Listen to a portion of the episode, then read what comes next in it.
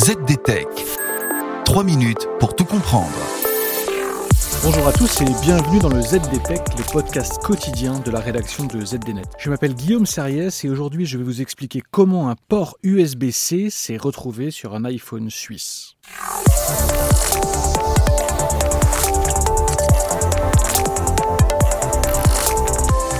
Oui, il existe un iPhone qui fonctionne avec un port USB-C. Et non, vous ne pouvez pas l'acheter. Cet iPhone si particulier se trouve au pays du Gruyère dans les mains de Ken Pilonel, un tout jeune étudiant en master de robotique à l'école polytechnique fédérale de Lausanne. C'est lui qui a bricolé ce smartphone mutant, débarrassé du célèbre port propriétaire Lightning de la marque à la pomme. Son iPhone 10 permet désormais à la fois de charger et de transférer des données via le port USB-C. L'idée m'est venue à la suite de ma frustration, dit l'étudiant au quotidien suisse Le Temps. Après un an et demi de travail, il prévoit de publier sa trouvaille sous licence open source dans les semaines à venir. Déjà plus de 17 000 personnes se sont abonnées à sa chaîne YouTube créée pour l'occasion. J'imagine que d'autres personnes se baseront sur mes plans pour les reproduire ou même les modifier, dit-il. Théoriquement, son schéma électronique fonctionne sur tous les iPhones qui ont un port Lightning, iPhone 13 inclus. Au-delà du petit exploit technique, ce projet mené à bien par le jeune Helvète met en lumière la face sombre d'Apple. L'entreprise verrouille littéralement son matériel dans le seul but de préserver ses marges sur les accessoires tels que les câbles de recharge. Apple est sur ce point le seul fabricant à imposer son port Lightning aux utilisateurs et à l'industrie, alors que tous les autres fabricants adoptent désormais massivement le standard USB-C. À présent donc, Ken Pilonel peut utiliser le même chargeur pour tous ses appareils électroniques. Cela simplifie le quotidien, précise-t-il, ajoutant que cela va également réduire la quantité de déchets électroniques. C'est d'ailleurs très exactement sur la base de cet argument écologique et sur celui de l'interopérabilité que la Commission européenne souhaite imposer l'USB-C à tous les fournisseurs de smartphones. Un texte doit prochainement voir le jour pour forcer Apple à passer à l'USB-C pour ses iPhones. Cela ne devrait pas être très compliqué techniquement puisque les ordinateurs de la marque sont déjà équipés de cette technologie. Et si Tim Cook ne sait toujours pas comment faire, il pourra demander à Ken Pilonel. Et voilà, normalement on a fait le tour du sujet. Pour en savoir plus, rendez-vous sur zdnet.fr et retrouvez tous les jours un nouvel épisode du ZDTech sur vos plateformes d'écoute de podcast préférées.